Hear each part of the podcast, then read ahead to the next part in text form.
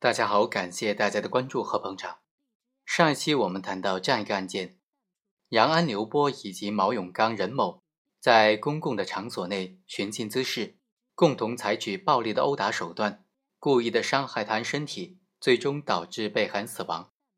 但是其中部分人呢，只是参与的殴打，殴打的地方呢也没有绝对的致命，所以啊。对于本案当中被告人的行为该怎么定性，就存在比较大的争议了。能不能查清是谁实施的致命伤，也是一个很大的问题。最后经过法医鉴定呢，被告人的死因是没有办法确定究竟是哪一个行为人的行为所直接导致、直接造成的。所以的话，就对本案当中所有被告人都以故意伤害致人死亡的罪名来定罪处罚。主要原因也就是两点：第一，所有的人都参与了殴打，而且呢，都打了被害人的头部，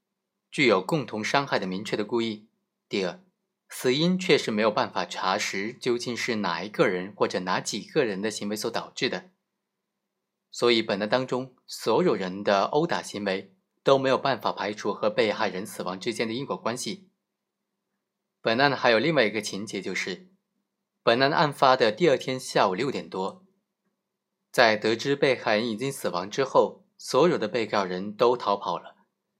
其中一个被告人任某，他在逃跑的过程当中，就给他在公安局的亲戚打电话，告诉他出事的消息。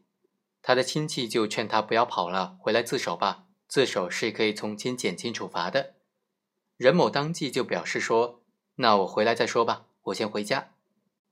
但是啊，非常可惜，他这个电话就直接被追踪了。公安机关直接按照这个电话找到了定位，将被告人抓获归案了。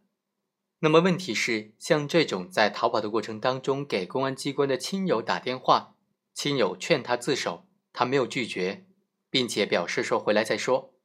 那这种行为究竟能不能认定为是自动投案呢？如果他归案之后如实的供述自己的犯罪行为，能不能认定为是自首呢？有一种意见就认为。任某打电话的行为是可以视为自动投案的。根据最高人民法院关于处理自首和立功具体应用法律若干问题的解释当中的规定呢，公安机关通知犯罪嫌疑人的亲属或者亲友主动的报案，将犯罪嫌疑人送去投案的，也应当视为自动投案。任某的亲属向公安机关负责人报告之后，报告了和任某的通话情况之后，虽然没有送去投案。但是被告人主动表示说回来再说，这就证明他主观上有自首的意思表示了。任某在一个多小时之后就被公安机关抓获归案，是因为公安机关行动迅速的缘故，导致了任某客观上没有来得及投案。考虑到他并没有拒绝他在公安机关工作的亲友劝他自首的要求，所以啊，对他是可以视为自动投案的。但是更多的意见则认为。任某打电话的行为不能够构成自动投案，因为任某在给他打电话的时候，他的亲友劝他自首的时候呢，任某仅仅表示说回来再说，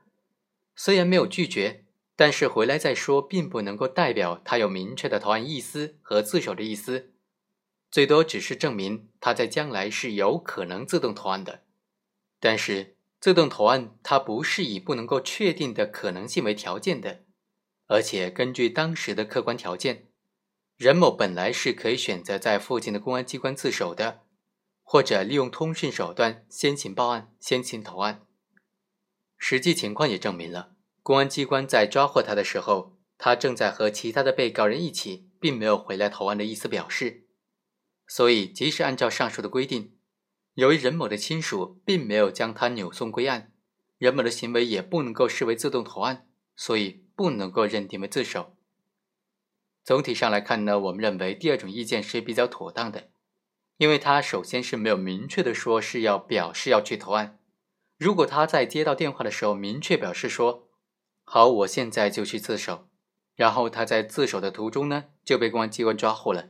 在这种情况之下是能够认定为自首的。好，以上就是本期的全部内容，我们下期再会。